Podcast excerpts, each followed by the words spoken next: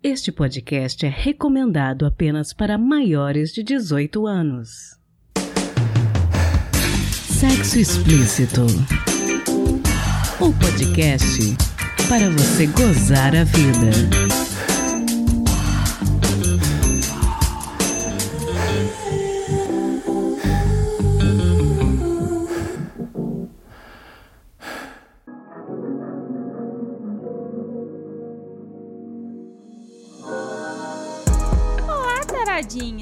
Bem com vocês?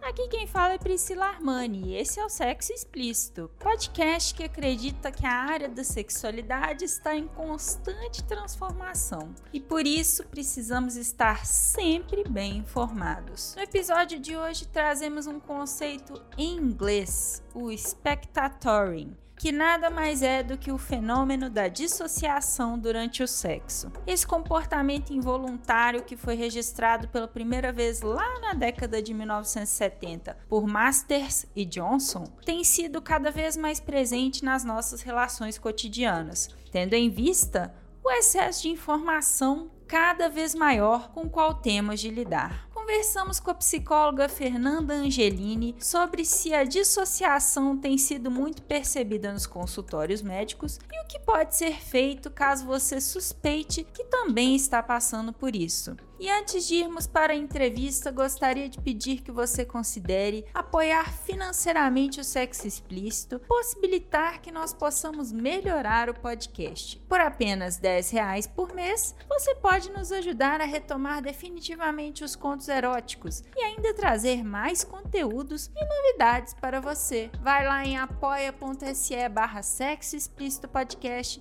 nos dê essa força. Obrigada! E aquele aviso de sempre: se possível, não ouça este episódio pelo aplicativo musical Verdinho. Se você insistir em ouvir pelo Spotify, é sua obrigação moral ir no aplicativo. Me dá uma nota alta lá, hein?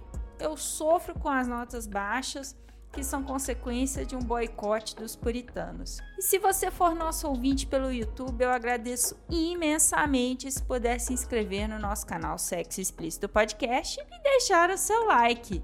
Beleza? Então, bora pro episódio!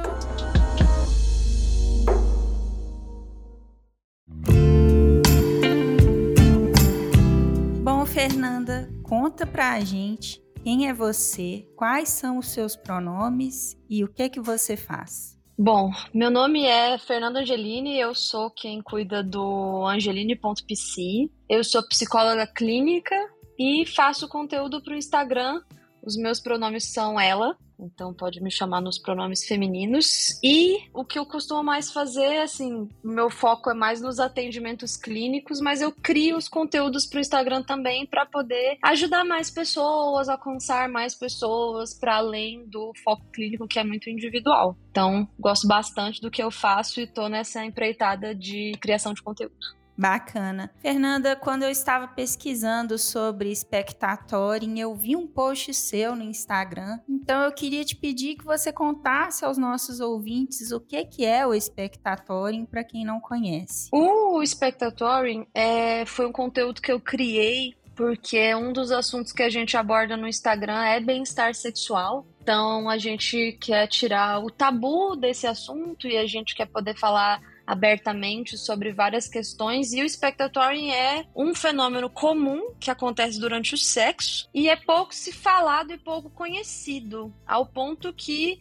a gente não tem exatamente ainda uma tradução. A gente está usando ainda o nome em inglês, spectatory. Então, mas a ideia é que vem de espectador. Você sente uma uma certa dissociação da sua mente com o seu corpo, onde você descola das sensações durante o sexo. Então, a sua mente, ela vai para um lugar onde desconectada do seu corpo, você não está ali sentindo os prazeres, sentindo os toques, sentindo o calor, sentindo o beijo. Você está muito centrado na sua mente e nos pensamentos que vêm à sua mente. E é como se fosse uma sensação de que você está assistindo o que está acontecendo, mas você não está sentindo o que está acontecendo. Então, normalmente isso é uma tá associado a uma ansiedade de performance, uma preocupação no que está acontecendo no sexo e essa preocupação se torna tão exacerbada que eu descolo do meu corpo para ficar pensando só nessas coisas que estão passando na minha cabeça durante o sexo. Bom, você estava falando que você acredita que seja muito comum, mas pouco comentado. Qual foi a primeira vez que você ouviu falar dessa condição? Eu ouvi falar dessa condição próximo do momento que eu estava criando o post. Durante o meu trabalho clínico, essa foi uma questão que surgiu e foi necessário que a gente, uma psicóloga, precisa estar sempre atualizando os nossos estudos, procurando. Não é esperado que a gente saiba tudo. E no processo de pesquisa, eu encontrei sobre esse fenômeno e também calhou-se na mesma época de estar criando um conteúdo sobre bem-estar sexual e eu achei que esse achado fazia muito sentido de ser comentado, uma vez que poderia estar ajudando várias pessoas para fora da clínica. Mas assim, relacionado relativamente recente, eu diria que há uns um ano e meio, dois anos atrás. Bom, você tem visto então no seu dia a dia de prática clínica questões relacionadas a isso? Sim, eu vou dizer assim que não é ele tá naquele campo onde porque as pessoas elas não conhecem a possibilidade desse fenômeno, elas podem muitas vezes não ver problema no que tá acontecendo. De uma certa forma, é muito comum a gente normalizar certos comportamentos. Então, muitas vezes pode acontecer no consultório da pessoa tá passando por isso, mas não chegar a comentar porque ela não acha que é algo que vale a pena ser comentado. Então, eu diria que assim, não acho que tá no ponto de ser nem muito comum nem muito raro até por conta da desinformação que se tem sobre esse assunto. Mas eu espero, até mesmo porque mais veículos de informação estão falando sobre isso, que a gente possa ter uma ideia melhor, fazer mais pesquisas para entender o quão comum esse fenômeno é ou não. Eu diria que ele é relativamente comum, mas eu não diria que ele é super comum. Bom, e como que a pessoa pode saber ou talvez ter certeza de que é isso que ela está vivenciando? Bom, existem certo, vamos dizer assim, o sintoma principal, ele costuma ser muito voltado para essa parte de desassociar do seu corpo e ficar muito dentro da sua própria mente e se, se sentir um espectador durante o sexo. Mas, assim, acaba que para a pessoa ter certeza disso, o que eu recomendo é que a pessoa procure ajuda profissional, que ela vá atrás de um profissional, um sexólogo, um psicoterapeuta, um psicólogo e possa, vamos dizer assim, até onde tiver abertura e conforto, poder levar isso para o seu profissional, conversar sobre isso, que só assim eu diria que ela pode, vamos dizer assim, com uma reafirmação profissional que a pessoa pode ter certeza. Então assim, se você ouvinte, tá, por acaso, com alguma desconfiança que pode ser isso, talvez seja interessante conversar com alguém, conversar com um profissional, se informar, procurar mais sobre isso, pois assim, a gente não quer também o não quer fazer muito autodiagnóstico, mas ao mesmo tempo eu acredito que é importante as pessoas se informarem, porque assim, mesmo se você não tenha vivenciado isso até hoje, você pode vir a vivenciar futuramente, a depender do nervosismo que você está vivenciando durante o ato sexual. Quais você acha que podem ser as principais causas para esse fenômeno?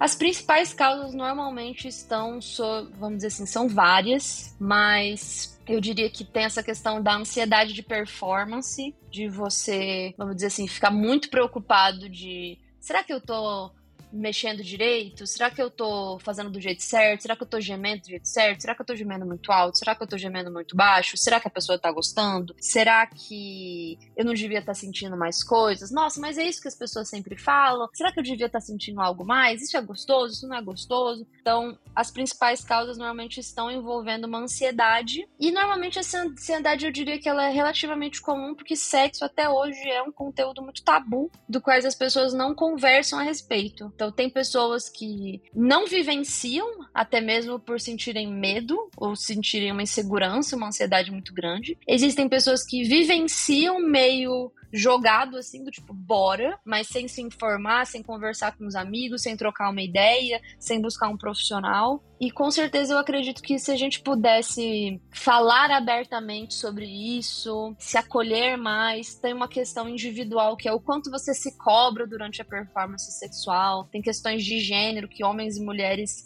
eles se cobram de coisas diferentes durante o sexo, eles têm questões internas diferentes e relações diferentes com o próprio corpo. Será que a pessoa tá me achando bonito? Será que ela tá me achando atraente? Será que ela percebeu que eu tenho pancinha? Será que ele viu as minhas estrias? Tudo isso e toda essa ansiedade acaba podendo levar a essa dissociação e esse estado de espectador. Então, as principais causas são essa, essa ansiedade e essa preocupação, essa autocobrança. E o que a gente poderia fazer para lidar com isso é falar abertamente, se autoafirmar, buscar informações, trocar com outras pessoas, para a gente poder tirar das nossas mentes o tabu e, de certa forma, até por conta do tabu, o mistério que existe dentro do ato sexual, de como é que as coisas funcionam, do que as pessoas gostam. Uma maneira de você tratar isso também seria você conversar abertamente com a pessoa que você está se relacionando, o que, que ela gosta, o que, que ela acha atraente, o que, que ela prefere, o que, que ela não gosta. Também é um jeito de você adquirir essa segurança para você não ficar muito no escuro e, por consequência, acabar ficando muito ansioso. Você acredita então que o diálogo é o melhor tratamento? O diálogo e a busca por informação, sim. E de uma maneira mais sistêmica, a gente poder falar sobre isso abertamente e não como algo restrito, feio ou algo que só gente safada fala. Não, todo mundo faz sexo e quem não faz tá tudo bem também. A gente gosta de coisas diferentes, faz coisas diferentes, atrai por coisas diferentes. E a gente devia poder falar isso tão abertamente quanto como a gente fala do nosso sabor de bolo favorito. Concordo muito. Profissionais para buscar, então, caso as pessoas estejam desconfiando que talvez elas estejam passando por isso, seriam psicólogos e psiquiatras? É, psicólogos e psicólogos e psiquiatras definitivamente são uma boa ideia. Se você quiser algo mais específico, procurar um sexólogo e buscar direitinho a formação também da pessoa. E claro, também tentar buscar um profissional do qual você vai se sentir confortável para falar sobre essas coisas. Eu costumo ser uma psicóloga, porque eu tenho muita tatuagem, eu tenho cabelo colorido. Meus pacientes comentam muito isso comigo de, nossa, você foi a primeira psicóloga que eu me senti confortável para falar sobre sexo. Por conta disso, assim, de essa questão visual de, não, ela é alternativa, ela deve saber dessas coisas, eu não vou me sentir julgada. Que isso, assim, às vezes a gente vai procurar um profissional e pode ser que você encontre uma profissional super bem recomendada, uma incrível psicóloga, mas por questões não da, vamos dizer assim, capacidade da pessoa, mas, por exemplo, eu já tive uma psicóloga extremamente competente, me ajudou com várias questões, mas ela era muito mais velha. Por ela ser muito mais velha, eu ficava sem jeito para falar sobre sexo. Então, não é sobre o profissional, é sobre os vieses da própria pessoa. Então, além disso, tentar buscar um profissional que você pensa que você se sentiria confortável conversando sobre isso. Interessante. Você acha que a gente poderia dar para os ouvintes alguma dica de livro, série ou filme que abordasse esse assunto? Eu não conheço e eu tô um pouquinho desantenada dessa parte de filmes e séries. Mas, de uma maneira geral, eu gosto muito daquela série Sex Education. Eu acho que ela é uma série que trata sobre sexo de uma maneira leve interessante. E pode parecer uma questão um pouco engraçada, mas eu costumo recomendar livros de romance, sinceramente, pois esse é um jeito da gente poder livros de romance, claro, livros de romance mais de 18 anos, né, que tem conteúdo sexual. Eu não tô falando de 50 tons de cinza, mas existem vários livros de romance que vão tratar de sexo e vão falar sobre sexo, que eu acho que é uma boa maneira das pessoas começarem a se acostumar com esses conteúdos. Porque é isso, assim, às vezes sexo é uma coisa tão esquisita na nossa sociedade que tem filmes que tem cenas de sexo e a mulher tá usando sutiã. na cena. Tipo, ninguém faz sexo com sutiã. Quer dizer, não vou dizer ninguém. Algumas pessoas devem fazer sexo com sutiã. Mas é um jeito engraçado de se retratar esses conteúdos. Então, não tem nenhum específico, mas eu sou uma forte defensora de livros de romance com conteúdo sexual para as pessoas poderem se abrir a isso de uma maneira segura. Ah, bacana. Fernanda, eu quero te agradecer muito pela conversa que a gente teve hoje. Acho que a gente realmente precisa falar um pouquinho mais a respeito, é, não só desse fenômeno do spectatoring, mas de como que a, a ansiedade, né, às vezes atrapalha a pessoa de curtir aquele momento da relação. Então eu queria te pedir para deixar os seus contatos nas redes sociais para quem quiser continuar essa conversa em outros espaços. É, o meu contato nas redes sociais é o arroba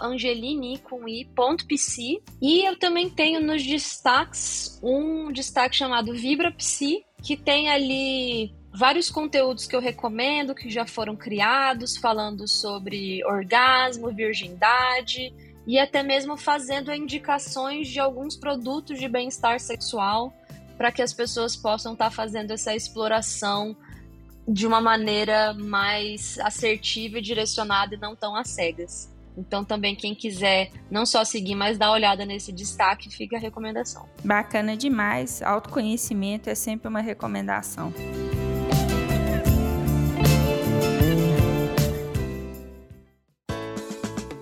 Toca. Bom, muito se fala sobre a meditação chamada de mindfulness como uma possível saída para a dissociação durante o sexo, sobre a qual acabamos de conversar. A meditação também é apontada como um caminho para aqueles que buscam dormir melhor ou até mesmo para ajudar a afastar o estresse do dia a dia. Então, talvez seja interessante tentar, né? Na Netflix existe uma série de meditações guiadas chamadas Headspace, nas quais o narrador, Andy, conta para os espectadores qual foi a jornada pessoal dele que o levou à meditação e esclarece quais podem ser os benefícios obtidos a partir dos diferentes tipos técnicas de meditação. Ilustradas por animações abstratas, as séries são divididas em meditação guiada, guia para dormir melhor e guia para relaxar sendo que essa terceira produção é a primeira experiência interativa sem história da Netflix, que foi oferecida pela plataforma para ser acessada a qualquer hora e em qualquer lugar. Eu assisti a meditação guiada e achei bem interessante numa linguagem acessível e fácil de entender.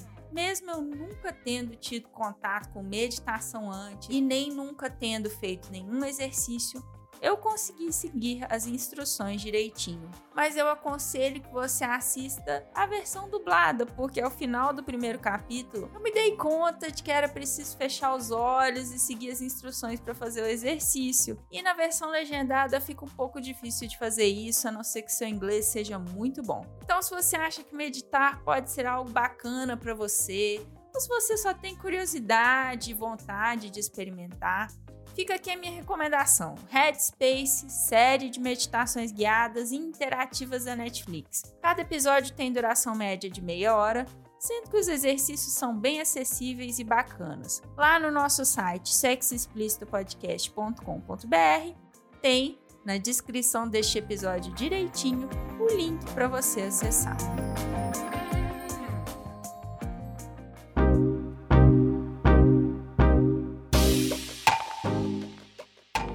Este foi mais um episódio do podcast Sexo Explícito. Foi bom para você?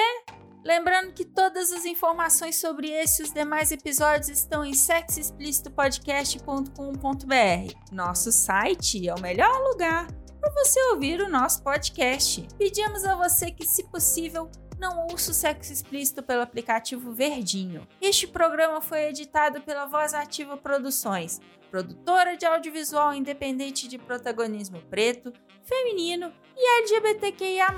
Conheça mais no Instagram VozAtivaProd. Quer ser meu contribuinte? Você tem duas opções pelo nosso Apoia-se em apoia.se barra Sexo Explícito Podcast pelo Pix do podcast, que é também o nosso e-mail de contato, sexoexplicitopodcast.gmail.com. Este episódio não seria possível sem os meus contribuintes do mês de abril, André Santos, Ponto Sexo Livre, Daniele Silva, Dri Cabanelas, Edgar Egawa, Gustavo de Carvalho, Magnum Leno, Patrícia Canarim e Rogério Oliveira. Obrigada demais por apoiarem Mulheres Podcasters. Estamos no Instagram, no arroba Sexo Explícito Podcast, e você também pode me ouvir em qualquer agregador de podcast de sua preferência, além do Deezer, iTunes, Google Podcast e também no YouTube. E aí, o que, que você está esperando? Bora gozar a vida? Beijo!